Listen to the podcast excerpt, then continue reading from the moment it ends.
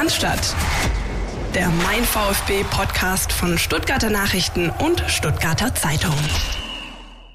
E208, äh, nicht der Name irgendeiner neuen Arztserie im NDR, sondern unser Kürzel auf unserem Sheet für Episode 208, die wir nämlich heute aufnehmen, mit Philipp Meisel, der wieder zurück ist aus dem Trainingslager. Ich grüße dich. Ein herzliches Grüß Gott in die Runde. Wunderbar, schön, dass du wieder da bist. Äh, bisschen braun geworden bist du auch, aber gearbeitet hast du auch viel, wie ich gesehen und vor allem letzte Woche gehört habe.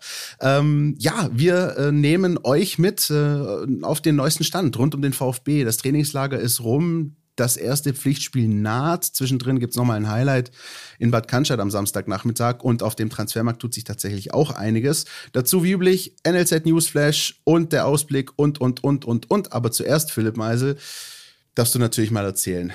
Allgäu, wie war's? Du hast es schön in der richtigen Reihenfolge genannt, nämlich erst bräunen, dann arbeiten. Natürlich. Nein, wir haben äh, schon ganz gut geballert. Ihr habt ja letzte Woche die Folge mit unserem neuen Kollegen David Scheu gehört. Wie fandest du die eigentlich? Äh, sehr, sehr angenehm. Äh, ich fand mich auch gut abgeholt, ehrlich gesagt.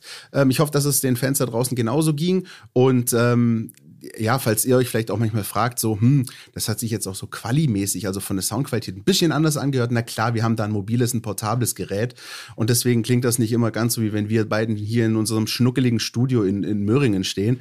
Aber ähm, abgesehen davon, äh, ich finde das cool tatsächlich, wenn man so ein bisschen diesen Spirit vor Ort mitnehmen kann. Und das ist ja, das weiß ich auch aus eigener Erfahrung, einfach mal was ganz anderes, ähm, wenn du da wirklich vor Ort bist. Und dieses Trainingslager Flair ist ja auch nochmal was ganz anderes. Du hast äh, ganz nah den Kontakt äh, zum Staff, zu den Spielern. Es ist nicht alles so, wie soll ich sagen, ähm, durchgetaktet und durchorganisiert. Klar, der Tag schon, die Einheiten, aber du kannst mal so ein kleines Schwätzchen halten. Du hast mal so äh, den, den Trainer, der mal vielleicht irgendwie mal rumkommt und dir mal über die Schulter guckt und sagt, was, was machst denn du da eigentlich? Wie geht's so? Dieses Smalltalk, dieses ja immer up to date sein, das hast du einfach nur da, wenn du vor Ort bist und das kam bei mir, finde ich, gut an. Und deswegen müssen wir jetzt auch unbedingt noch drüber reden, Philipp, weil mh, auch nach der Folge letzte Woche ging das Trainingslager ja noch weiter und es gab ja dann auch noch mal ein Testspiel gegen Brentford, wo ja auch einiges los war. Wie, du, hast ja auch schon ein paar Trainingslager mitgemacht, warst du schon an ein paar Orten.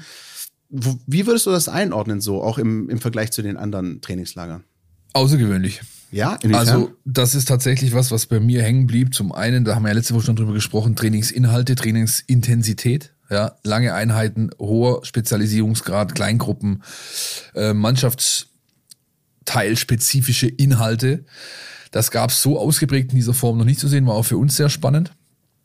Ähm, allzu sehr möchte ich aber gar nicht mehr drauf eingehen, weil wir haben es letzte Woche eigentlich schon ganz gut abgeräumt, ja. Sondern ich möchte eher ein bisschen nach vorne gucken. Zwei Sachen, aber noch zuerst, vor, bevor wir zum äh, Testspiel kommen. Das einmal das Thema Klima. Mhm. Du hast es ja gerade schon angesprochen. Also natürlich war das außerhalb des Rasenrechtecks gut, denn die Fans konnten mal wieder nahe ran seit zwei Jahren. Es gab einen Fanabend mit 300 Leuten, der richtig gut war und wie mir das ein oder andere Vögelchen zugetragen hat, für manchen VfB-Entscheider danach noch an der Hotelbar weiterging bis drei Uhr morgens. Ja, aber das sei ihnen gegönnt. Part of the game. So sieht's aus und der neue Vorstandsvorsitzende Alex Werle, der hat es ganz gut umrissen und den hören wir jetzt erstmal kurz. Muss ich sagen, wir hatten einen tollen Fanabend äh, gestern mit, äh, ja, ich glaube, bis zu 300 Fans da oben mit äh, guter roter Wurst und ähm, äh, guten Kaltgetränk, würde ich jetzt mal sagen.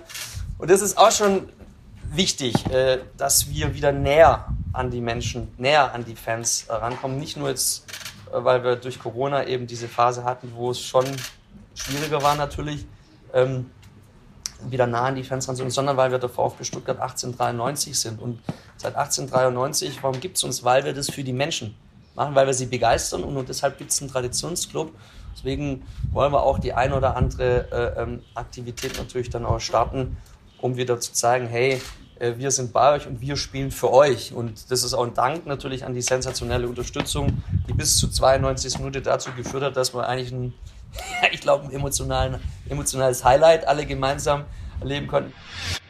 Doch, das war wirklich sehr nett anzusehen, hat vielen Spaß gemacht. Auch ich war auf dem Fanabend. Normalerweise, das ist auch was Neues, ja, war es eigentlich die letzten Jahre nicht gern gesehen, wenn die Presse da rumturnt. Ja. Aber dieses Jahr war das kein Problem und ich konnte mich ganz gut austauschen mit dem einen oder anderen. Waren auch Leute vom Fanprojekt da beispielsweise, Fanbetreuung natürlich, äh, die Antje, der Christian und so weiter. Und auch mit dem einen oder anderen Fan konnte man sich völlig entspannt mal unterhalten, das war gut. Und mein Lieblingsschwatz war allerdings nicht mit Fans und auch nicht mit äh, offiziellen oder Fanbetreuung, Fanprojektleuten, äh, sondern Mit? Peter Kirchmeier. Okay.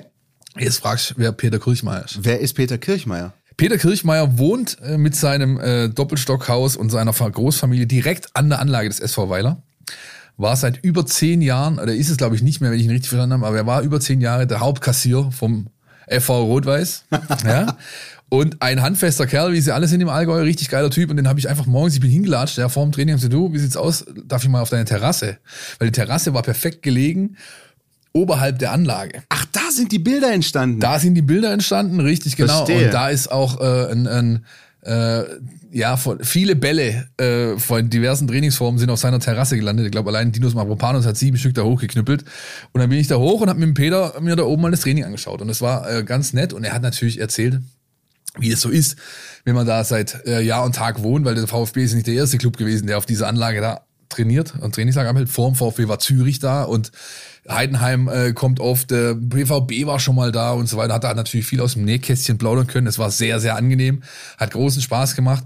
Und ähm, das Einzige, was mir ein bisschen leid getan hat im Nachgang, es war halt echt morgens um 10.30 Uhr, das angebotene Bier habe ich stehen lassen. War mir noch ein Tick zu früh, ähm, vor allem weil ich danach noch ja das ein oder andere Gespräch mit Offiziellen führen musste und da kommt es nicht so geil, wenn man äh, schon vormittags den ersten Kolben sich rein zentriert hat. Es ne? war halt auch erst 10.30 Uhr und noch nicht Bieruhr. Ne? So Das sieht's ist ja aus. Klar. Aber äh, sag mal nochmal, wer hat denn die Scheibe zerschossen? War das Kulibali? Wer war das nochmal? Naui Ahamada. Naui Ahamada hat die Naui Scheibe zerschossen. Ahamada allerdings vom Vereinsgelände. Ja, also das war eine, das ist quasi die, die, das ist glaube ich eine Mini-Turnhalle mit Umkleidetrakt unten drin vom FV Rot-Weiß, wo sich die Jungs auch umgezogen haben.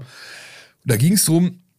Es wurden drei Bälle von außen in die Mitte gespielt. Die ersten zwei gilt, galt es zu klären und der letzte war dann für den Torabschluss. Und jeder Spieler, egal ob Abwehrspieler oder Stürmer, hat diese drei Bälle bekommen. Ja? Und der Naui hat es natürlich ernst gemeint, ja, mit dem Ding und hat ihn halt einfach, äh, ja, über den Platz gejagt und so hat er die Scheibe zerlegt. Rechnung geht dem VfB zu. Es blieb die einzige, aber auch nur deswegen, weil der aktuelle Platzwart vom äh, Verein blitzschnell dann alle Fenster aufgemacht hat, sicherheitshalber, damit nicht noch eins zerstört werden konnte. als ich das Bild nämlich gesehen hatte und jetzt auch als ich deine Geschichte gehört habe von ähm, den Bällen, die hochgeschossen wurden äh, und nach dem Motto Schütze holt, muss ich immer denken an Herr Nisi. Jetzt fragst du, wer ist Herr Nisi? Wer ist Herr Nisi? Das war der Hausmeister in meiner Grundschule. Okay.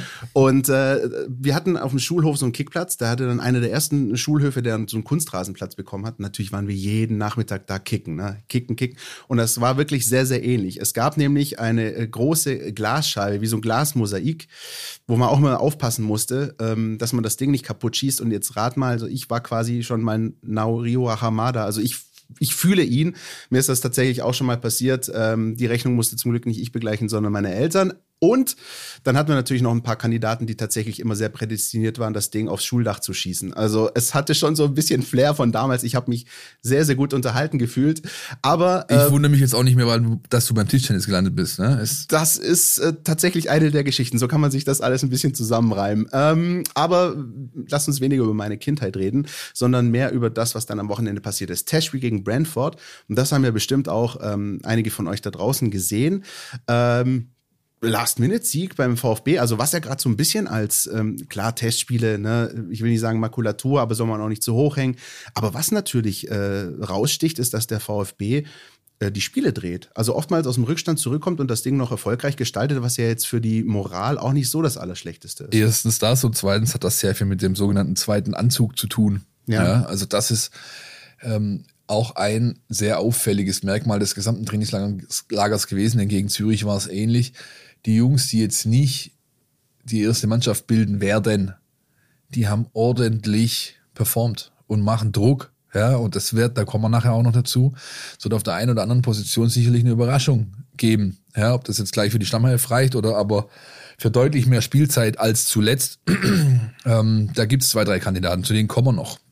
Was ich auch interessant fand, war, äh, abgesehen von Maurizio Hot Take Gaudino, der als Sky-Kommentator solche Sprüche gebracht hat, wie er schießt von unten nach oben, da kann der Ball ja nur nach oben gehen. Ja? Danke für diesen wertvollen Beitrag, Maurizio. Ich hätte mal gern gesehen, wie jemand von oben nach unten schießt, aber nun. Merkt ihr den mal, in drei Jahren ist der für so ein Pubquiz gar nicht so schlecht. Oh, Junge, Junge, schwierig, schwierig, schwierig. Jedenfalls, der VfB hat schon geguckt, was er sich für, äh, für äh, Freundschaftsspielgegner reinholt. Das ist ja auch so, das läuft alles über eine Agentur, die nennen sich Onsite, die machen die komplette Trainingslagerorganisation für den VfB seit Jahren schon. Das heißt, die schauen ähm, als ähm, ja, nach Hotels mit dem Günter Schäfer zusammen, dem Teammanager, gucken sich das alles aus, organisieren aber auch die Testspielgegner und machen die Vermarktung dieser Testspiele. Dadurch finanzieren die sich wiederum, ja. Und ähm, man hat beim VfB schon geachtet, dass man jetzt nicht unbedingt gegen irgendwelche Gemüsetruppen spielt. Ja? Und das war bei Zürich der Fall, auch wenn die nicht so performt haben, dass man ihnen glauben konnte, sie spielen in fünf Tagen danach ihr erstes Pflichtspiel. Ja? Und, ähm, wenn ich das kurz einführen darf, äh, FC Zürich ist auch noch nicht so ganz drin. Also die spielen Champions League Quali und haben jetzt unter der Woche das äh, Champions League Qualifikationshinspiel bei Qarabag Agdam ihres Zeichens aserbaidschanischer Meister 3-2 verloren. Also da ist auch ja, definitiv. Also die waren auch nicht gut ja. drauf. Also ich weiß nicht, was der Kollege da noch anstellt mit denen, äh, der Trainer, aber da muss was passieren, weil sonst wird es schwierig für einen amtierenden Schweizer Meister. Ja, die sehen nicht so gut aus. Und, Und Brentford hat aber schon Ambitionen gehabt, ne? Absolut. Ähm, die haben auch etwas, ja, haben natürlich einen völlig anderen Stil gepflegt, wie, wie ähm, wie Zürich, auch das war dem Trainer wichtig oder dem Trainerteam. Ähm, man hat gesehen, sehr schnell, sehr stringent, auch in Höchstgeschwindigkeit, sehr passige, ordentliche Passschärfe dahinter. Das hat den VfB vor Probleme gestellt. Er hat dann auch ein schönes äh, Tor kassiert, was quasi eine Blaupause war zu dem Tor gegen Zürich. Also da waren zwei Konter Gegentore dabei, hat Materazzo nicht gefallen, hat aber auch dann nach dem Spiel augenzwinkernd äh, gesagt, du, Konterabsicherung haben wir noch nicht trainiert. Zwinker, zwinker. Ja, aber natürlich war da auch schon ein ähm, Wink mit dem Zaunfall an seine Jungs dabei. Oder wie man so schön sagt, äh, Pellegrino Materazzo weiß ganz genau, dass er da jetzt noch ein Thema hat. Genau.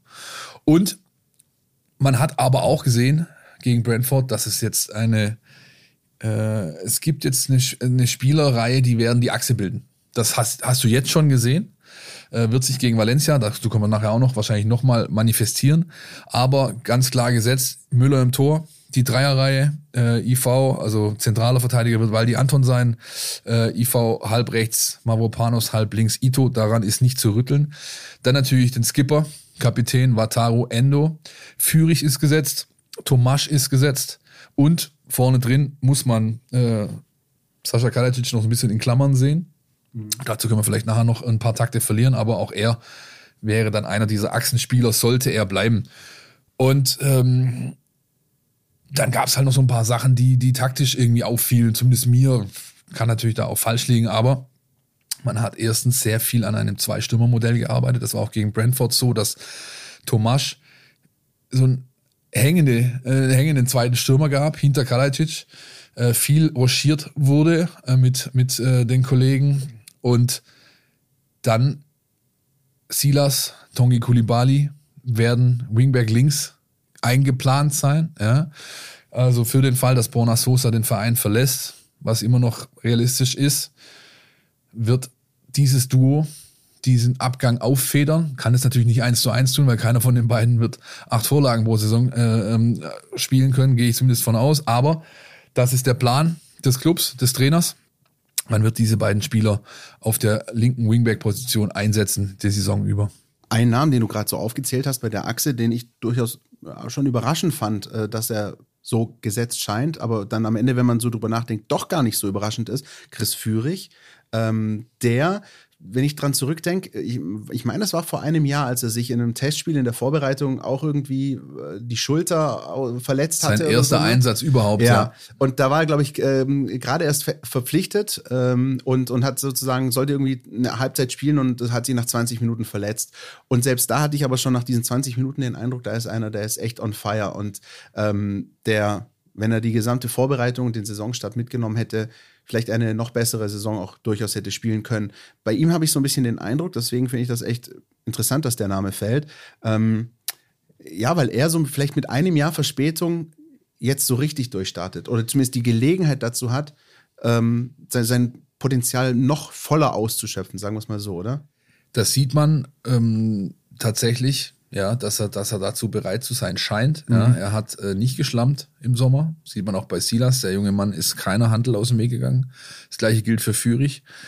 Gerade die Schulterpartie ist für mich immer so ein guter Indikator dafür, ob jemand ein bisschen was getan hat oder nicht. Ja, und bei ähm, sowohl bei Silas als auch bei Fürich ist die sehr gut in Form gerade. Ja, und Fürich hat natürlich den Vorteil, er ist eigentlich offensiv außer zentraler Stürmer auf jeder Position einsetzbar. Und du kannst ja. die In-Game auch ständig wechseln. So ne? sieht's aus. Und das Problem, das er hat, und daran muss er arbeiten, das war auch gegen Brentford leider noch zu sehen, ist ähm, so ein Stück weit den, sag ich mal, die Traute im 1 gegen 1. Er hat ganz oft Situationen, wo er dann doch nochmal eindreht und vielleicht eher den Querpass spielt, dass er sich das 1 gegen 1 nimmt, vor allem wenn er außen ist. Und schlussendlich äh, steht auch bei so einem Spieler halt immer das Thema Effektivität relativ weit oben auf der To-Do-Liste. Für einen Spieler seiner Qualität darf mehr kommen an Vorlagen, an Toren äh, oder zumindest an vorletzten Aktionen vor einem Treffer, als das bisher der Fall war.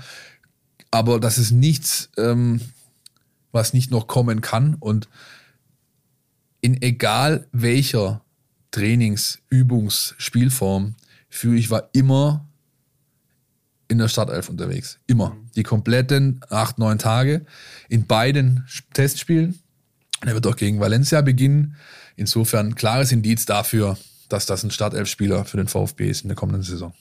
Und dann trotz der Achse, die du aufgezählt hast, eben auch in Kombination mit dieser naja, zweiten Reihe, die dann auch bei den Testspielen dann doch auch überzeugt hat und für, für die Wenden gesorgt hat ist das momentan schon ein ganz ordentliches Konstrukt. Ne? Ich glaube, die größte Baustelle, wenn wir nachher drüber reden, ist tatsächlich noch, wer geht dann vielleicht, wer fällt da möglicherweise noch weg. Aber im Großen und Ganzen ist das bisher eine Vorbereitung, glaube ich, mit der Matarazzo und Co.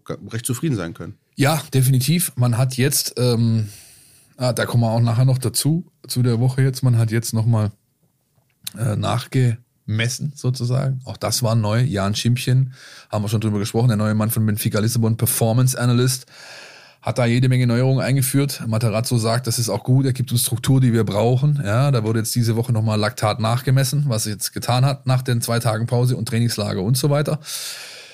Ja, und dann ähm, nochmal zu, sag ich mal, eher taktischen Sachen zurückkommend. Zwei Dinge noch. Einmal, man hat intensiv an sogenannten Pressing-Auslösern gearbeitet. Also an Situationen. Fußball ist ja ganz oft ein Wenn-Dann-Spiel, ja wenn der Gegner das macht, dann machen wir das. Und das gilt vor allem bei, dieses, bei diesem Thema Pressing-Auslöser intensiv. Ja, ähm, hat man viel Gutes gesehen oder zumindest aufschlussreiches Gutes. Wird sich dann zeigen, ob es im Spiel auch funktioniert. Aber beispielsweise wie der VfB seine Pressingstruktur aufbaut, wenn der entsprechende Auslöser da ist, beispielsweise also Pass IV auf RV, ja, dann ist da draußen natürlich kann man kann man einen Spieler isolieren oder man kann einen Ball in eine gewisse Region lenken und so weiter. Da hat man sich auch nicht allzu sehr von uns in die Karten schauen lassen wollen, weil diese Übungsformen waren immer weit weg von der Journalistenterrasse. Ja, die habe ich nur deswegen so gut gesehen, weil ich beim Peter Kirch mal auf der Tribüne oben war, auf seinem Balkon. Ja. so schließt sich der Kreis. So schließt sich der Kreis. Und was auch auffällig war, ich meine, das ist, glaube ich, jedem aufgefallen, auch der nicht so viel Fußball schaut, der VfB hat notgedrungen in der letzten Saison ist ein bisschen von dem abgerückt, was ihn quasi ausgezeichnet hat beim Aufstieg und auch im ersten Jahr. Das heißt, viel äh, Aufbau durch die Mitte, Kurzpassspiel, über einen Sechser, Achter Raum aufziehen, sondern man hat eher mit langen Diagos gearbeitet, Ballverlagerungen, äh, Stenzel kann das super, ne? Ähm, äh, auch von, von rechts auf links raus und andersrum. Das kann situativ natürlich immer noch zur Anwendung kommen, aber ist nicht mehr das, worauf man setzen muss, weil die Lage es eben vorgibt, ja? sondern man versucht jetzt wieder tatsächlich das Spiel eher klassisch über die Zentrale aufzuziehen, flach hinten raus, Sechser dreht auf, dann ist viel Betrieb da, dann müssen Laufwege stimmen, dann in die Tiefe gehen und so weiter. Das ist wieder neu, weil es ja schon mal da war.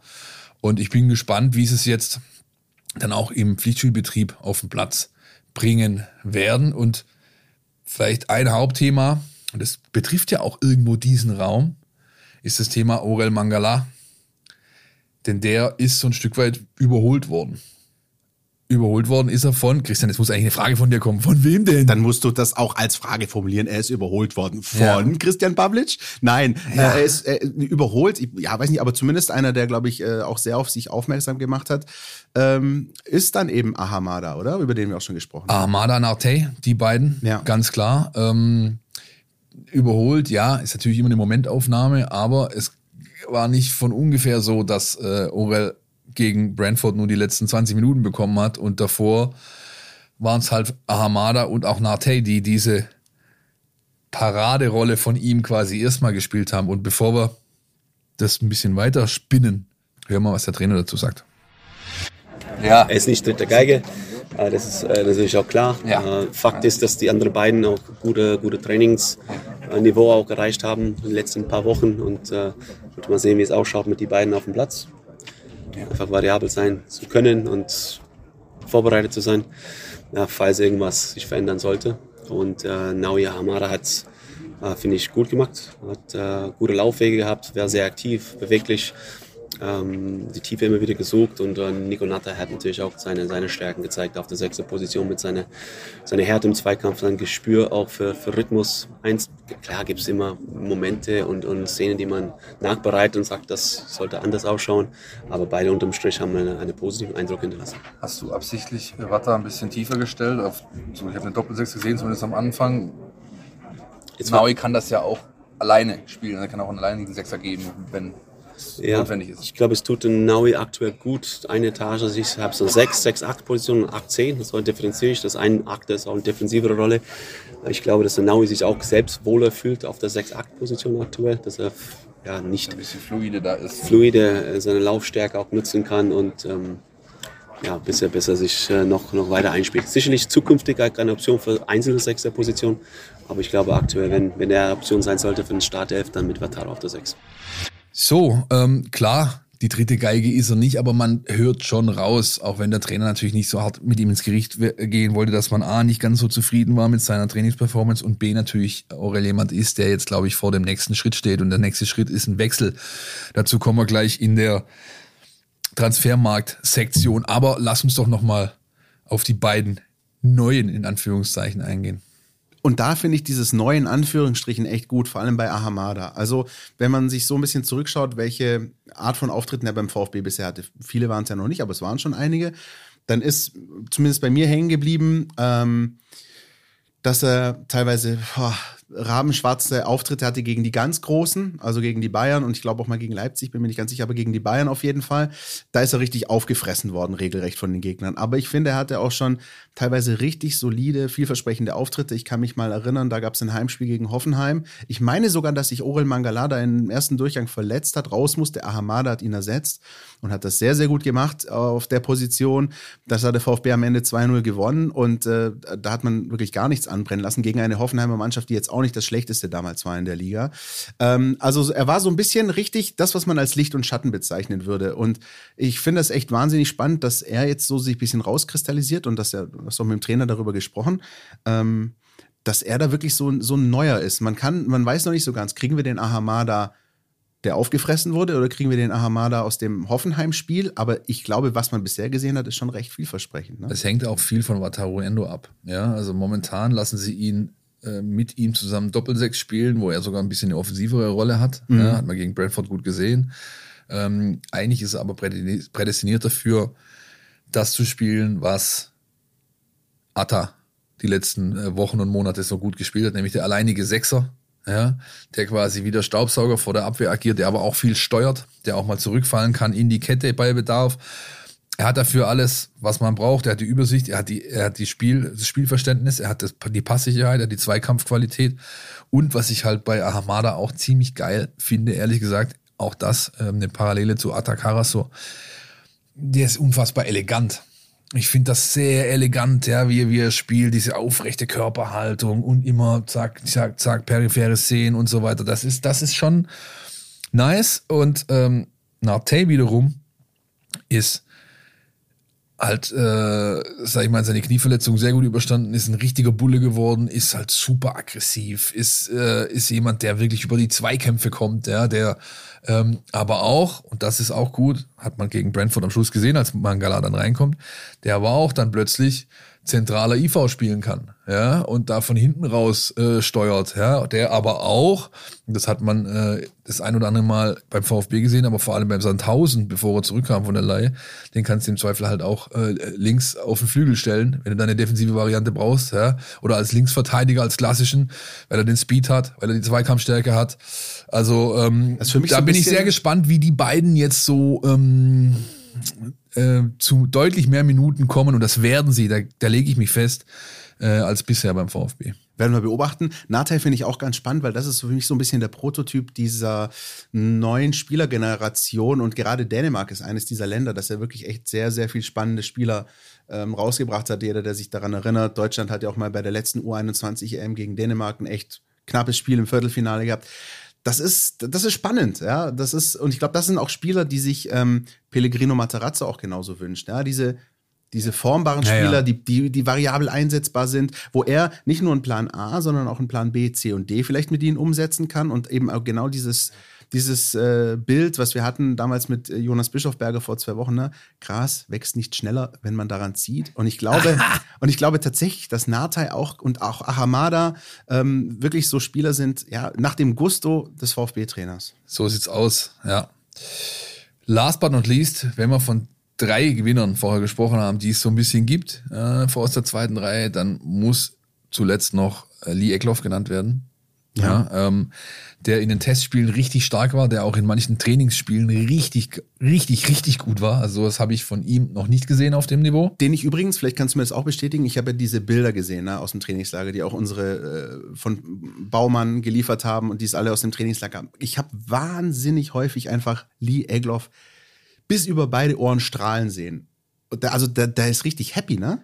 Der ist richtig happy, der ist richtig, der hat richtig Bock, der ist auch so ein bisschen der gute Laune-Onkel ja, ja. in der Kabine, den man auch ein bisschen immer braucht, ja, aber nicht ohne, nicht, äh, also wie soll ich sagen, der macht nicht Gags und damit halt Gags gemacht werden, sondern er, er ist schon so wie also, wir. Halt genau, er hat das richtige, er hat das richtige, die richtige Balance in diesen Sachen und er hat halt und das sieht man, ähm, seit er Profi ist, war der Mann noch nie so austrainiert. Ja, er hat seine schmerzenden Mittelfuß, Syndesmoseband, Schraube drin, der ganze Quatsch, den hat er alles überwunden. Er ist topfit.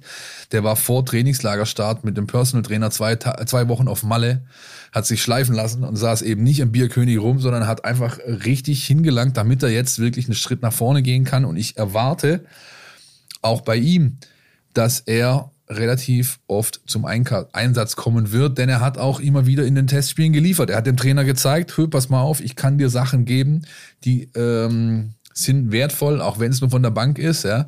Und er ist halt ein Spieler, der also in Österreich sagt man, hat man auch über Kalacic mal gesagt, der scheißt sich nichts. Ja, der ist, der hat einfach im Kopf keinen Druck, er nimmt sich immer das Eins gegen Eins, er geht immer Risiko und klar, da passieren auch mal Fehler, respektive Dinge, die halt nicht funktionieren. Aber wenn dann beispielsweise so ein Pass rauskommt, wie vor dem, ich glaube vor dem 3-2 war es gegen Zürich, wo er dann über den rechten Flügel flitzt und das Ding aus vollem Lauf äh, in, der, in der bestmöglichen Kurve in den Strafraum bringt. Castanaras legt dann quer und ich glaube, Ahamada war es, der trifft ähm, per Kopf. Also das ist, das ist perfekt. So muss gespielt werden und auch gegen Brentford war er ja am Ausgleich beteiligt.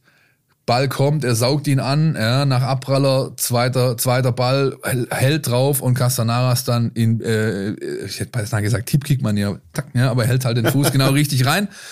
Tor und äh, dass das die zwei Akademiespieler machen, hat natürlich nicht nur mich gefreut, sondern auch den Trainer und auch alle Ausbilder, die da unten natürlich den Weg noch verfolgen, ja, wenn man äh, denn die Jungs da jetzt gerade gehen oder gehen dürfen. Ja, und das sind einfach Spieler, bei denen du einfach siehst, dass für sie Fußball einfach auch Lust ist und nicht nur Last. Also die, die wirklich einfach auch was äh, vielleicht vom lieben Gott mitgegeben bekommen haben, dass sie jetzt einfach irgendwie wieder einspeisen können nach langer Leidenszeit, nach langer Verletzung, ein Talent, das du hast, das du nie verlernst. Die Frage ist dann nur, was du daraus machst.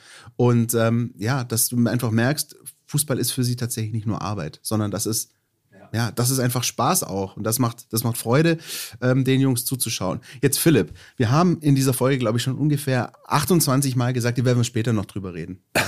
haben, werden wir später sicher noch drüber reden. Jetzt reden wir mal darüber, Philipp.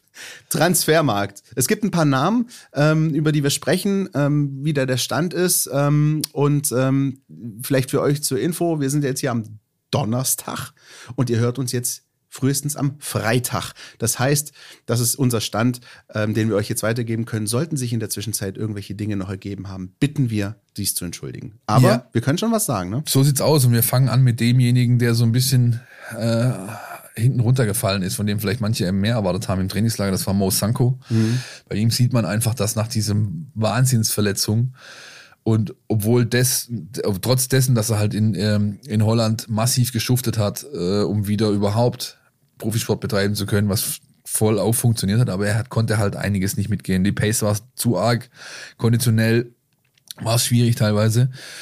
Und ähm, bei ihm sieht es jetzt so aus, im Profikader wird er diese Saison wenig Spielzeit erhalten äh, können. Dazu ist er zu dicht. Regionalliga ist zu wenig. Das fordert ihn nicht mehr. Ja. Äh, er wird nach Holland wechseln auf Leihbasis. Gab mehrere Clubs, die sich für ihn interessiert haben. Äh, wahrscheinlich, wenn du jetzt diesen Podcast hörst, ist der Deal durch. Man erhofft sich, klar, Spielpraxis und äh, dass der Junge wieder voll fit wird, um dann im nächsten Jahr im Sommer beim VfB richtig angreifen zu können. Und dann haben wir natürlich den Kollegen Massimo, der zu Academica de Viseu oder Vigeu oder Viju oder wie immer. Ich bin kein Portugies, ich bin zwar gern dort, aber ich, mein Portugiesisch ist richtig mies. Futebol. Bom Vindo oder was auch immer. Ja, nein. Also es ist so. Zweite portugiesische Liga. Zweite ne? portugiesische Liga. Klingt jetzt auf den ersten Blick ein bisschen wild, ähm, aber da steckt halt was dahinter. Äh, dieser Verein ist, der Aufste ist ein Aufsteiger in die zweite Liga und der gehört zu 51 Prozent der Hobra GmbH. Die Hobra GmbH wiederum gehört zu 100 Prozent Dietmar Hopp und der TSG Hoffenheim, ja, die da quasi so eine, äh, so eine Art, ja, wie soll ich sagen, Konsortium, Beteiligungs GmbH, whatever gegründet haben. Hopp und Hoffenheim arbeiten traditionell sehr eng mit Rogon zusammen. Ja, äh, Hoffenheim ist eigentlich oder war schon immer ein, ein Club, wo Rogon sieben, ja. acht äh, Rogon-Spieler mindestens im Kader getummelt haben. Rogon ist Roger Wittmann, der mit seiner Spielagentur Rogon nicht nur sehr viele Brasilianer nach Europa holt, die dann bei Viseo geparkt werden, um dort erstmal Kontinentalluft zu schnuppern und dann vielleicht irgendwo weiterhin verkauft werden.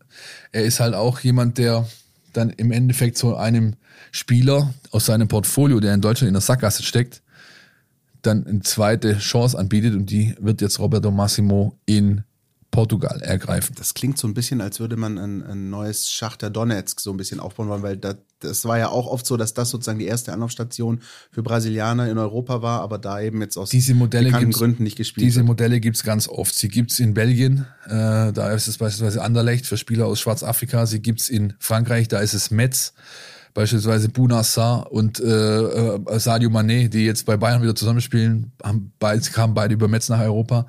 Ähm, es gibt sie in Brasilien selbst. Ja, ähm, äh, das Red Bull Konsortium hat da mit Bragantino jetzt erstmal einen Club einfach aufgekauft und zieht den auf, nur um da die Jungs vor Ort erstmal zu sammeln, bevor sie dann rüber verschickt. Wir reden hier über modernen Menschenhandel. Das ist nun mal so. Das hat diese Branche sich selbst gezüchtet, dieses Thema. Das wirst du auch nicht wegbekommen. Thema und, für einen äh, ähm, ganz eigenen Da Podcast, können wir einen ganzen ne? Podcast drüber machen. Und ja, ich wünsche dem jungen Mann alles Gute. Er war in Weiler ähm, wirklich von den also er war irgendwo zwischen Position 28 und 33 gelistet. Da ist wirklich nichts mehr zu machen in Stuttgart für ihn. Ich gehe auch davon aus, wobei das Standaufnahme noch ein bisschen in Klärung war, dass man nicht den Vertrag verlängert, um ihn dann zu verleihen, weil er hat nur noch bis 23 dürfte also jetzt gar nicht verliehen werden, ähm, weil dann der Vertrag mit Leihe ausläuft und das, das darf man nicht. Das gibt UEFA-Regularien, die dagegen sprechen. Ich gehe davon aus, dass man ihn fest abgibt und äh, ja, wünsche ihm alles Gute. Dem schließe ich mich nur an. Und dann haben wir natürlich die beiden Spieler, äh, die so kongenial zusammengespielt haben, lange, lange beim VfB und für viele wichtige Treffer gesorgt haben. Borna Sosa, Sascha Kalajic. Und ich erinnere mich, Philipp, an eine Folge, na, das wird so im Februar gewesen sein. Da habe ich mal aus Jux und Dollerei am äh, Tag nach dem Champions League Achtelfinal-Rückspiel Manchester United gegen Atletico Madrid gesagt, Mensch, Menu, die wären froh gewesen, wenn sie so eine Combo wie Sosa Kalajic gehabt hätten, weil die haben mit 0-1 verloren, sind sang- und klanglos ausgeschieden, haben null Offensivpower gezeigt in diesem Spiel. Und das, was ich damals so ein bisschen aus dem Blödsinn rausgelabert habe, könnte jetzt zumindest bei Sascha Kalajic tatsächlich was werden. Zumindest liest man von Manchester United. Das war tatsächlich äh, Thema. Die haben konkret auch sich mit ihm beschäftigt. Das weiß ich aus sehr validen Quellen. Ja, ähm, aber auch diese Spur ist eher wieder ein bisschen am Abflauen. Ja. Ich würde mich echt nicht wundern, wenn Sascha Kalajdzic am Schluss hier eine Vertragsverlängerung unterschreibt, weil seine Optionen sind nicht die allerbesten. Zumindest er bekommt halt nicht das Regal, das er möchte. Ja. Das große Regal Premier League hat sich halt schon gedreht. Mit Richarlison, äh, der zu den Spurs gewechselt ist, die lange gehandelt wurden und, und, und. Da ist dieses, dieser erste Dominostein gefallen. Genau. Und irgendwie hat man das Gefühl, dieser Domino-Day lief ab, aber halt ohne Sascha Kalajic. Genau, und ich glaube halt auch nicht, dass es jetzt, es ist für ihn diese Brentfords, West Hams und sonstigen Club Nottinghams und wie sie alle heißen, das ist nicht das, was er haben möchte. Ich kann mir gut vorstellen, dass der junge Mann hier äh, eine Verlängerung unterschreibt. Aber äh, ich, ich glaube, das hören viele unserer Hörer sehr, sehr gerne. Ja, es ist halt auch noch lang. Also ist noch lang. Aber wenn ich jetzt, wenn ich mich jetzt, wenn ich mich jetzt festlegen sollte, wer von beiden geht, Sosa, Kalacic, Sosa. Ja. Auch wenn es da, und das ist der Stand, gilt für Kalacic übrigens genauso, es gibt keine konkreten Angebote an den VfB Stuttgart. Es liegt nichts auf dem Tisch. Ja, und das ist äh, eine Unterscheidung zu Orel Mangala. Bei dem lag oder liegt was auf dem Tisch. Ja, da hat Nottingham tatsächlich angefragt, Premier League Aufsteiger mit frischem Fernsehgeld ausgestattet, 200 Millionen Euro kriegen die, als Aufsteiger musst du mal reintun. Ja.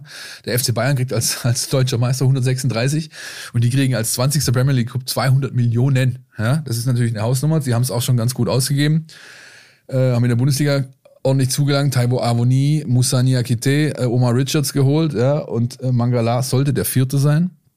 Dort ist äh, ein gewisser George Syrianos Kaderplaner, ja, der war mal beim VfB lange. Hat, Schindelmeister hat ihn reingeholt. Jetzt ist er seit Oktober, glaube ich, letzten Jahres dort.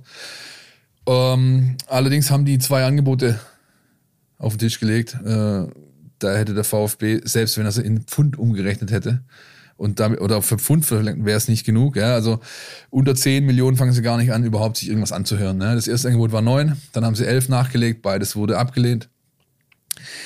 15 sollten es schon sein. Ja. Äh, gesprächsbereit war man ein bisschen drunter, aber trotzdem ähm, ist da momentan nichts, was sich als schnell umzusetzen irgendwie anbahnt. Ähm, der Spieler kann sich gut vorstellen zu wechseln. Ja, also der hat äh, so ein bisschen dieses, ist so ein bisschen in einer Schwellensituation. Ja. Er will ja auch irgendwo dann mit der WM, dann die er wahrscheinlich im Kader sein wird, ähm, einen Schritt machen, ja. Ähm, und er ist jetzt halt auch schon eine ganze Weile beim VfB. Ich verstehe das durchaus, dass man dann halt irgendwann sagt, so, jetzt muss es mal irgendwie weitergehen. Ja? Und, und, und auch schon eine ganze Weile auch in, in diesem Bundesliga-Zweitliga-Kosmos, ne? Auch beim HSV dann gewesen, äh, eine Zeit lang. Und da kann ich mir schon vorstellen, dass dieser, wie, wie sagt man so schön, Tapetenwechsel, dass man den auch dann durchaus anstrebt, vor allem in dem Alter. Und was du angesprochen hast, finde ich einfach auch noch einen spannenden Aspekt. Diese Transferphase oder dieser Transfersommer ist halt anders als viele andere, weil du ähm,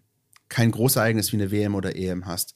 Die hast du auch in allen ungeraden Jahren nicht, aber du hast halt jetzt im Winter eine WM. Und da finde ich das halt beispielsweise sehr spannend, auch mit Blick auf die Personalie Borna Sosa, auch vielleicht Orel Mangala. Sascha Kalajic, die Österreicher sind nicht dabei. Das heißt, der kann sich ähm, nicht nochmal ins Schaufenster stellen im November und Dezember im schön klimatisierten Katar, wie man ja so schön sagt. Aber ähm, vor allem Borna Sosa ist halt einer, der möglicherweise, wenn das alles läuft, wenn er sich nicht schwer verletzt, wenn das mit den Adduktoren läuft, bei der WM halt durchaus seinen Stempel aufdrücken kann. Wenn jetzt nicht gerade dein Sportsfreund Josip Juranovic von Celtic äh, ähm, äh, gerade noch besser spielt auf der Position, weil der kann ja auch links wie rechts. Ne? Aber Spaß beiseite, Borna Sosa ist natürlich einer, bei dem durchaus halt im Winter marktwerttechnisch noch was passieren kann, womit auch der VfB möglicherweise, sollte er bleiben, halt auch noch hantieren kann.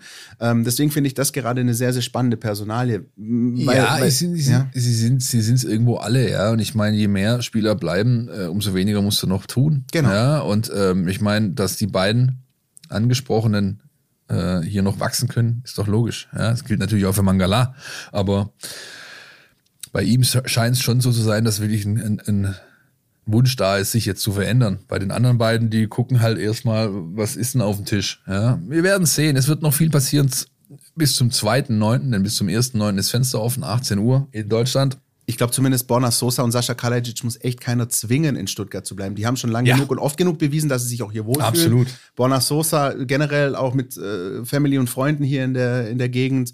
Ähm, also ja, das ist, das ist jetzt nicht so, dass die jetzt sag ich mal, den Lewandowski machen werden. Genau. Ganz im Gegenteil. Immerhin hat er jetzt seine Reha-Maßnahme absolviert, ist wieder in Stuttgart, trainiert individuell.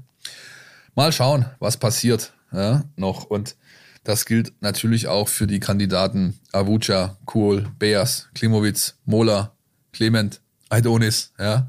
Das ist alles so klassisches Verschiebebahnhofmaterial. Das hört sich hart an, aber es ist nun mal so. Ja. Die sind alle äh, auf dem Markt. Manch einer nur für Laie, wie Beas, da gibt's auch lose Anfragen. Äh, manch einer kann man sich gut vorstellen, abzugeben, wie Klimowitz, da ist der FC Elche dran aus Spanien. Ähm, und auch für Avuca, Kohl, Aidonis gibt's wohl lose Anfragen. Mal gucken, was passiert. Ich gehe fest davon aus, dass wir in der nächsten Woche noch einiges erleben werden, denn dann steht der Pflichtspielstart in, Start in Deutschland auf dem Programm. Und ich gehe auch davon aus, dass wir nächste Woche so einiges dazu hören werden. Und das liegt am Gast, der dann bei uns hier in dieser wunderbaren kleinen Podcast-Sendung sein wird. Zwinker Smiley. Ähm, ja, alles, was passiert, passieren könnte, nicht passiert, ähm, ist wie immer der Hinweis, auch rund um die Spieler, da gibt's einzelne Stücke, Borna Sosa, Orel Mangala und natürlich der Transferticker mit den ganzen kleinen Häppchen rund um den Transfermarkt, das gibt's zu lesen. Und wo es das zu lesen gibt, das hört ihr jetzt. Wir sind gleich wieder da. Kannst du das hören? Endlich ist die Bundesliga wieder am Start. Ich bin Christian, du kennst mich aus dem Mein VfB Podcast Podcast und ich freue mich riesig. Tauche ein in die Welt deines Lieblingsvereins, den VfB Stuttgart. Mit dem Mein VfB Plus Abo bleibst du die ganze Bundesliga-Saison auf Ballhöhe. Erhalte Zugriff auf das Matchcenter, Live-Ticker, multimediale Inhalte und vieles mehr. Jetzt die Mein VfB App herunterladen und das Abo vier Wochen kostenlos testen. Verfügbar im Apple App Store und im Google Play Store. So, und dann kommen jetzt natürlich unsere allseits beliebten NLZ News. Neues von den Nachwuchsmannschaften. Nachwuchsleistungszentrum Szene. Philipp Meisel, was kannst du uns berichten? Jetzt hast du doch noch gesungen. Oder Ja, fast beinahe. Ne? Wir wollten doch mit dieser Rap- und Sing-Nummer aufhören, weil es einfach too grinch ist und äh, zu viele Leute, und das haben sie mit voller Berechtigung getan, uns Die Stadt, das bitte Würzburg, wieder lassen. die Stadt Würzburg hat uns untersagt zu singen. Ja, richtig. Ich fange oben an, U21. Die ist im Trainingslager und zwar ganz in der Nähe von Würzburg in Tauberbischofsheim. Im schönen Main-Tauber äh, Region, da gibt's guten Wein auch, war ich erst vor kurzem mit meinem Bruder äh, Two for Two, herzliche Grüße da draußen, haben eine schöne Roadtrip gemacht und uns Großes Fechtmecker, ne? Fechtmecker auch, richtig, und haben uns seine Karre mit gutem Wein vollgeladen. Ähm, die sind dort im Trainingslager, haben gerade Halbzeit am Abend. Ja, also wir nehmen Donnerstag auf, das heißt gestern Abend, am Mittwochabend war die Kapitänswahl. Herzliche Glückwünsche an Dominik Notnagel. Der ist der neue Kapitän, Abwehrspieler. Seine ähm, na, Stellvertreter sind Schippo, Sven, Schiplock und äh, Luca Bazzoli. Die haben jetzt am Wochenende ein äh, abschließendes Testspiel gegen Kickers Offenbach. Das ist die Generalprobe, denn dann geht's auch schon los. Wochenende 5. 6. August wird äh, wieder gespielt. Gegen Balingen mit H hat man schon mal davon. Und ähm, was man so hört aus Mannschaftskreisen, scheint diese neue Truppe äh, dann doch ganz gut zusammenzupassen. Ein bisschen besser auch als äh, letztes Jahr. Also man hat da, äh, ja, haben wir ja alles besprochen hier, musste aufräumen, hat das getan. Äh, scheint ein guter Vibe da zu sein. Und sie haben einen neuen Klassenclown. Ja, wer ist das? Das brauchst ja. Jede Truppe braucht einen Clown. Ich habe das früher auch immer gern gemacht, bei mir in den Schulklassen. Wer ist es? Sagst du mir? Babis Drakas. Okay. Das ist ein, ich habe ihn immer gern den griechischen Windhund genannt in der U19, weil er auch so ein bisschen nach vorne gebückt läuft, sehr schnell ist, ein Spieler, der immer sein Herz auf den Platz lässt und äh, der äh, war, das kann man über die sozialen Netzwerke verfolgen, auf dem Kanal von Jung und Wild die letzten Tage immer für den Spaß zu haben. Ne? Hat mal äh, äh, ein Bad genommen im Eisbach und während alle Kollegen nur die Zehenspitzen reingehalten haben, ist Babis halt äh, untergetaucht oder hat seinen Kopf in die Kühlbox gestellt nach dem Training, garniert mit dem Satz, was Kreislauf? Ich habe keinen Kreislauf mehr. Und, Er- er braucht eine eigene Rubrik. Nein, er braucht eine eigene Rubrik eigentlich, ja. Babi ist guter Mann, wird wahrscheinlich kein Stammspieler sein, aber äh, so eine typische 13 bis 15, den wirfst du rein, wenn du jetzt nochmal was reißen musst. Ähm, hat dann auch gegen Calcio zuletzt im Test zwei Tore gemacht. Also Nee, aber Spaß beiseite. Das ist ja wirklich ganz gut, weil ähm, wir haben ja auch in der vergangenen Saison oft über diese U21 gesprochen. Das war immer so, pf, nicht Fisch, nicht Fleisch. Ne? Das war immer so ein bisschen in der Schwebe und vielleicht auch gerade hier dieses Klima einfach so anzuheben und einfach auch sowas wie ein, ja, wie einen richtigen Teamgeist zu formen. Ich glaube, das ist auch elementar wichtig. Ganz wichtig, ganz, ganz wichtig. Also ohne das geht's nicht. Jeder, der Mannschaftssport betreibt, weiß das. Ja, und ähm, mal schauen, wie es sich dann bei der U19 gestaltet. Ich konnte äh, noch mit Nico Willig telefonieren. Ähm, hab Ey, die U19, die, die will einfach, die steht auf Titel gewinnen, ne? Ja, klar. Ja, ich meine, die haben natürlich ihren Ruckler gebraucht zu Beginn des Sparkassencups in Schwäbisch ja. Hall, haben gegen die Sportfreunde Schwäbisch Hall, den einzigen Nicht-Bundesligisten im Feld, mal kurz verloren. Dann gab es ein reinigendes Gewitter. Am nächsten Tag haben sie dann rasiert und haben sie das Ding gewonnen. Ähm, Im Endspiel gegen Schalke. Wieder mal im Elfmeterschießen kennen wir von irgendwoher. Ne? Also die Revanche ist geglückt sozusagen. Exakt, war auch mein erster Gedanke. Ja, ähm, Dennis Simon, der ist aus dem Profitrainingslager abgereist, Freitagabend hat dann, hat dann dort gespielt, ist zum besten Keeper des Turniers ausgewählt worden oder gewählt worden. Und äh, ansonsten scheint die Mannschaft dann doch ganz gut ja, ihre, ihre zusammengefunden zu haben. Es gibt ein paar interessante Neuerungen, beispielsweise, ähm, dass äh, die, der K&K-Sturm ähm, dann doch ganz gut zu funktionieren scheint. Zumindest äh, der Neuzugang aus äh, Hannover, Krasnicki, hat getroffen, schönes Tor gemacht. Kurani dagegen ist eher wirklich so ein Mittelfrist-Langfrist-Projekt. Der hängt sich natürlich rein, aber da muss man noch ordentlich mit ihm arbeiten, heißt ja, Und ähm, bin gespannt, wie es dann in der Liga sein wird.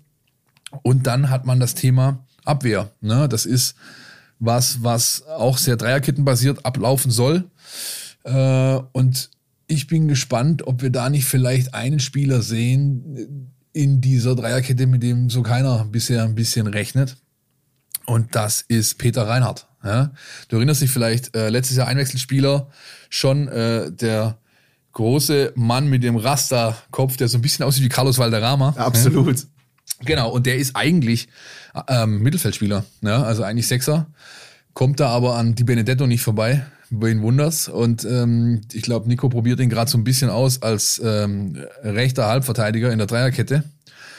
Bin gespannt, weil er hat eigentlich viel dafür, was man braucht. Er hat den Speed, er hat die Zweikampfstärke und er ist auch ein ziemlich guter Typ. Ähm, und es könnte gut sein, dass er da dem einen oder anderen den Rang abläuft. Beispielsweise Spielern, die momentan Probleme haben. Paulo Fricci ist Patellasehnenprobleme, man weiß nicht, wann er zurückkommt. Ja. Ähm, auch äh, Giancarlo Simic braucht wohl noch seine Zeit, um sich da oben zurechtzufinden. Also es könnte gut sein, dass der plötzlich einer von hinten überholt, mit dem man nicht so gerechnet hat. Und ähm, ansonsten konnte ich noch oder kann ich noch berichten, dass man äh, den Alex Azevedo noch nicht gesehen hat, die, die Flügelrakete, der auch wohl langwierige Probleme hat. Äh, genauso wie Semi Kara, der türkische man darf auch nicht vergessen, alle die Jungs, die du gerade aufzählst, die haben echt ein langes Jahr hinter sich gehabt. Ja, genau. Die, die hatten genau. ja auch noch die, die EM, die sie dann gespielt haben. Genau, und das ist das Thema bei allen genannten. Fritschi hat EM gespielt, Kara hat EM gespielt, Acevedo hat EM gespielt und die haben alle so ihre Probleme. Bei Fritschi und Kara weiß man noch gar nicht, wann die wieder voll einsteigen können. Acevedo ist der, der am nächsten wieder dran ist, äh, wieder das volle Belastung aufzunehmen. Vielleicht sogar noch im Trainingslager.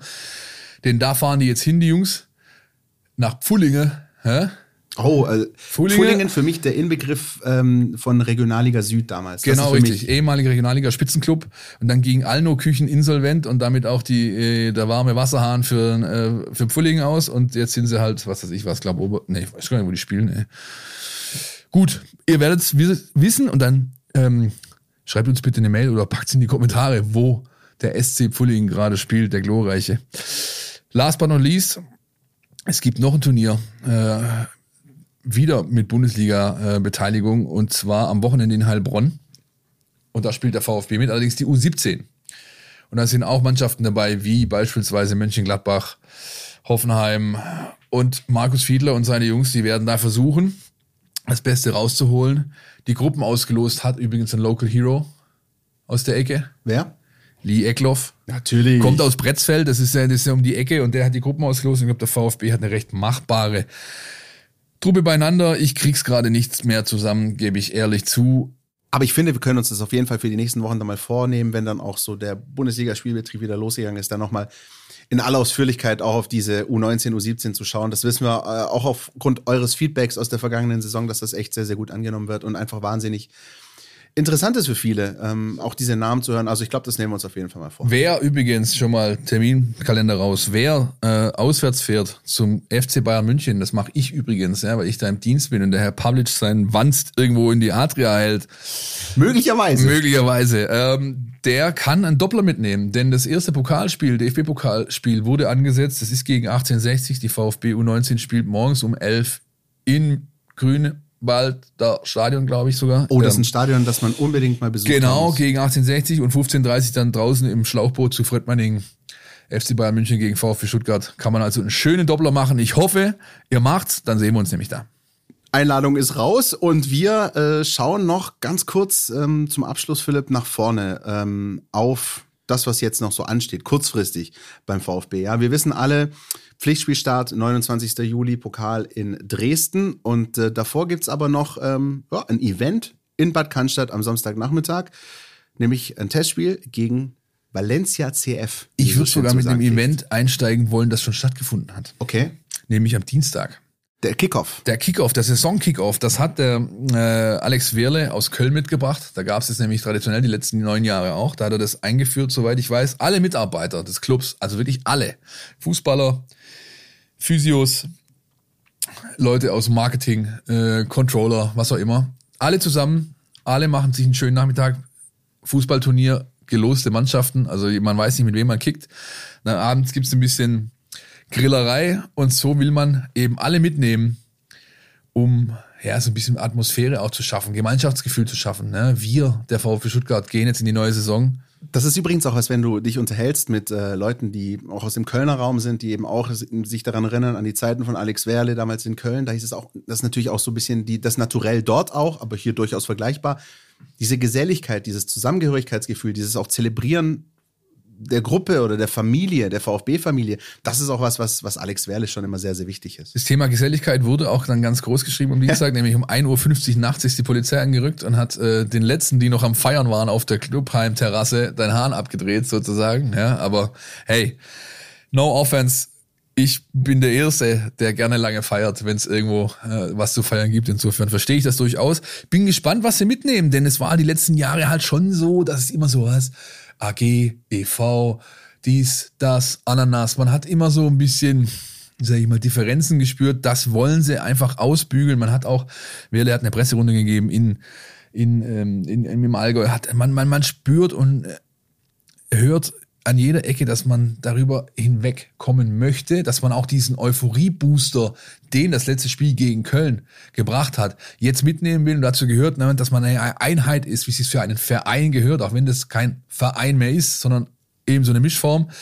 Ähm, ich bin gespannt, äh, was nachher bei rumkommt.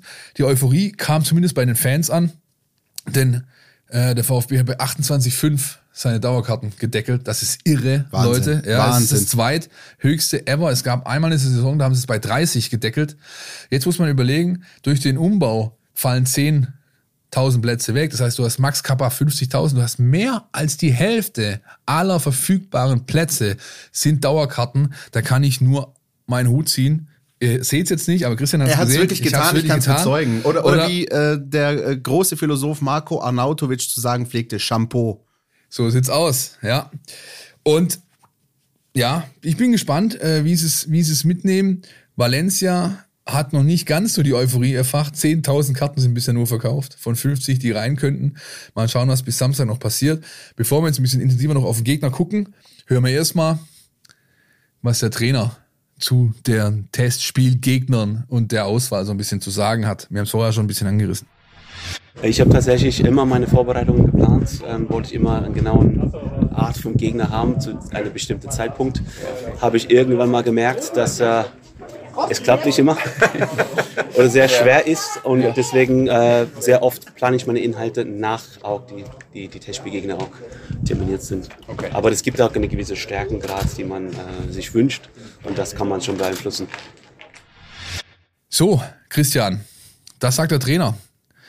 Was denkst du denn, erwartet den VfB gegen Valencia? Ich habe äh, schon mal ein bisschen Gegner-Scouting betrieben. Na, aber du, du weißt ja, ich bin ja im YouTube. ich bin ja um die Zeit so, bin ja ein bisschen freakig unterwegs, ne? Also schon Hast du Dortmund gegen Valencia geschaut? Natürlich. Na, Dortmund gegen Valencia und das war echt nicht so schlecht. Also das ist eine, eine ordentliche Truppe, die ähm, die, die gut zusammen funktioniert, die auch sehr spannende Spieler hat mit Gedesh vorne, den ich äh, sehr, sehr interessant finde. Also wer beispielsweise mal ein bisschen auch auf die Gegner schauen möchte, den äh, lege ich euch da ans Herz. Das ist, ähm, das ist ein schöner Kick und das ist mir ehrlich gesagt, natürlich auf der einen Seite, du hast gesagt, erst 10.000 Karten verkauft. Ähm, in der vergangenen Saison hatte man Barcelona, da war das Ding voll. Aber ich bin ganz ehrlich, ähm, in meiner fußballromantischen Sichtweise ist so ein Gegner klüger, mit Blick auf den Saisonstart, also mit dem, was man wirklich sportlich erreichen will, als dass ich jetzt hier nochmal so ein super Event mit Barcelona äh, oder Manchester City, die aus Australien angereist kommen und äh, gejetlaggt sich irgendwie da mit einer C11 hinstellen. So sieht's ähm, aus. Also deswegen, äh, ja, ich kann natürlich auch euch nur ermuntern, geht hin, guckt's euch an. Also Philipp, du und ich, wir werden beide auch im Stadion sein. Ich bin ja schon so ein Freund von gepflegten Testkicks. Äh, ich brauche nicht immer dieses Drama wie gegen Köln. Und der, der FC Valencia ist echt schon, ähm, auch wenn er nicht mehr so den Glanz Glanz hat vor, vor 20 Jahren, als er Dauergast in der Champions League und sogar auch zweimal im Finale war, ist dennoch echt eine große Nummer. Also ich muss ganz ehrlich sagen, ich habe mir den Kader angeschaut, äh, 257,2 Millionen Euro Kaderwert nach transfermarkt.de und ich muss sagen, ich musste lange suchen, bis ich da zwei, drei bekannte Gesichter gefunden habe in diesem Kader. Einen hast du schon genannt, Gonzalo Guedes, ja, 70 Millionen Euro Marktwert, das ist äh, ein Bekannter, den kenne ich. Ja. Ähm, Trainer, Genaro Gattuso, müssen wir auch nicht drüber reden. Maxi Gomez hat mir noch was gesagt. Äh, José Gaia hat mir noch was gesagt. Dann wurde es aber schon dunkel. Klar, sind nicht mehr die Zeiten von früher. Ich sag nur, Enver Banega, Fußballgott. Ja, das waren die großen Zeiten der Fledermäuse, als Enver Banega in Spanien die Fäden gezogen hat. Ähm, damals äh, sein Stern ging auf bei diesem legendären U21 Cup irgendwo in der Schweiz, der immer für, für, für, diese Pseudo-Transfermarkt, YouTube, Foren, Scouts immer ein wichtiges Event war, weil da die äh, Nachwuchstalente aus der ganzen Welt gegeneinander gezockt haben. Enver Banega hat komplett rasiert, später dann lange Jahre im Mittelfeld von Valencia äh, der Chef gewesen und ich mag die Fledermäuse einfach, ja. Was soll ich dazu sagen? Du, damals, Wer ein Fledermaus in seinem Wappen hat, der, das kann nur ein guter Club sein. das glaube ich auch. Nein, aber wenn ich FC Valencia höre, dann denke ich sofort an den Trainer Hector Cooper, dann denke ich an Roberto Ayala, dann denke ich natürlich an Zlatko Sahovic. Und äh, das ist schon, das war schon echt, also auch dieses Stadion. Warst du mal im, im Mestalla? Ich war leider nie im Mestalla, nein es ist ein Wahnsinn. Also äh, ein steileres Stadion wirst du selten erleben. Das ist, du, du stehst oben und du denkst, okay, ich gucke hier senkrecht runter. Äh, auf den ersten Moment ein bisschen fast schon, fast schon angsteinflößend, aber wenn du da mal drin bist, geiles Ding. Uralt wird, glaube ich, auch schon nee, gefühlt seit äh, ist neu, ist schon umgebaut das Numes Tire ist, glaube ich, schon fertig. Bin nicht okay, dann, dann ist das aber noch besser, weil das war tatsächlich, als ich auch dort gewesen bin, schon immer in die Jahre gekommen und äh, war höchste Zeit, da mal was zu tun. Aber ähm, ja, so ein, so, so ein ganz besonderes Flair. Und du hast recht. Das ist natürlich nicht mehr die Mannschaft, die, äh, die auch in den europäischen höheren Regalen ist, denn die hat auch schon länger international nicht viel gerissen. Ähm, aber dennoch, wie gesagt, ich glaube, aus rein taktischen Gesichtspunkten, also wenn wir jetzt Pellegrino Materazzo, wir haben ja noch gerade gehört, aber wenn wir ihn jetzt nochmal direkt fragen würden, hast du lieber ein Testspiel gegen FC Valencia oder gegen die C11 von FC Barcelona? Ich glaube, er nimmt Valencia. Ja, ich meine, du hast jetzt halt auch, du hast jetzt halt auch, ähm, ähm, ähm, sag ich mal, vom Stil her einen Gegner, der jetzt nochmal was anderes ähm, bietet, der, der den gepflegten Ballbesitzfußball äh, recht hoch hält, trotzdem giftig aggressiv im Mittelfeld sein wird. Hm, das ist sportlich einfach die bisher größtmögliche Herausforderung, ähm, die sie sich reingeholt haben für diese Testspiele. Ist eine perfekte Generalprobe, weil danach weißt du wirklich, wo du stehst, wenn du gegen den spanischen Spitzenclub, und das ist nun mal Valencia, ja, ähm, auch wenn die kein Meisterschaftskandidat sind, aber das ist äh, der Club, je nachdem, wie du gegen die aussiehst, weißt du einfach, wo du stehst. Und vor allem, ähm, wenn du dir das nochmal anschaust, also wir haben ja auch über die vergangenen Testspiele gesprochen, sagen wir mal, nehmen wir mal den Dreiklang Zürich, Brentford, Valencia, dann hast du auch spieltaktisch schon fast alles abgearbeitet, was dich auch so erwarten wird in ja, der Saison. So ist es. Ja? ja? also das heißt, äh, also wie gesagt, so geht für mich Vorbereitung. Ähm, wenn wir uns natürlich hinterher irgendwann hinstellen im Herbst und sagen, die Vorbereitung, nee, nee, werden wir nicht tun, weil ich, dazu stehe ich jetzt auch, ich finde die Vorbereitung, so wie sie gewählt wurde, die Testspielgegner, wie sie ausgewählt wurden, sehr, sehr ausgewogen und ähm, ich finde da momentan wenig zu mäkeln. So, das ist doch eine schöne, ein schöner Schlusspunkt. Ich bin gespannt, was sie noch machen werden. Der Trainer hat mir verraten, es gibt noch einige Sachen, wo er noch steuern wird in der Vorbereitung, beispielsweise Restverteidigung, beispielsweise Konteranfälligkeit, beispielsweise aber auch noch Standards. sind nochmal Trainingsinhalte. Es gab am Dienstag, nee, am Mittwoch einen Laktat-Diagnostics-Test äh, nochmal. Ähm, auch da wird dann individuell nochmal nachgesteuert werden, sollte es notwendig sein. Und dann hat man jetzt eigentlich schon den Spielrhythmus, ne, den man jetzt ab nächster Woche wieder gehen muss. Das heißt, am Dienstag, diese Woche wurde Training aufgenommen, Samstag Spiel. Dann wird Sonntag, Montag frei sein, Dienstag wieder Training, Freitagabend Spiel. Dann geht's äh, äh, Sonntag, Montag frei, Dienstag geht's wieder los und dann steht am Abend am, äh, das Leipzig-Spiel an und so weiter und so fort. Also man ist jetzt kurz vor Crunch-Time, wie man so schön sagt, wie ich immer so gern so schön sage. Ich weiß, es gibt Leute da draußen, die warten nur darauf, dass ich das Wort Crunch-Time mindestens einmal in den Mund nehme in so einer Folge. Habe ich hiermit getan, Häkchen dran und ich glaube, wir können jetzt auch ein Häkchen machen an diese Folge, oder? Machen wir unbedingt. Natürlich noch mit dem Hinweis, an euch. Ähm, alles rund um den VfB lest ihr auch in einem sehr, sehr guten Mein VfB Newsletter, der jeden Freitag erscheint, für den ihr euch anmelden könnt und äh, bei dem ihr das Wichtigste der Woche lesen könnt. Und natürlich alle unsere Kanäle auf Social Media, Facebook, Twitter, Instagram. Mein VfB, da sind wir für euch da und natürlich auch in sämtlichen Podcatchern. Und wenn ihr Zeit und Lust habt, dann gebt uns doch mal ein paar Sternchen. Ich habe noch einen für Kurzentschlossene. Wenn ihr diese Folge jetzt hört, ab Freitagmittag und am Freitagabend noch nichts vorhabt, ab 19.30 Annas Treff, Stuttgart Süd, mein VfB Pubquiz, nach über zwei Jahren Corona-Pause komme ich zurück mit fünf Fragerunden, ah, fünf Fragen zu Themengebieten, die sich mit dem VfB Stuttgart befassen. Und ihr könnt alleine oder als Mannschaft daran teilnehmen. Es gibt Ruhm, Ehre und wahrscheinlich eine Runde Kaltgetränke zu gewinnen. Ich freue mich auf euch, wenn ihr vorbeikommt. Ich habe äh, die Fragen äh, schon mal gegengecheckt und weiß deswegen, was euch erwartet. Und ich kann euch nur sagen, wenn ihr kommt und mitmacht, die Podcast-Folgen 1 bis 207 sind klausurrelevant. Sehr schön. Macht's gut. Bis nächste Woche. Ciao. Mein VfB Podcast von Stuttgarter Nachrichten und Stuttgarter Zeitung.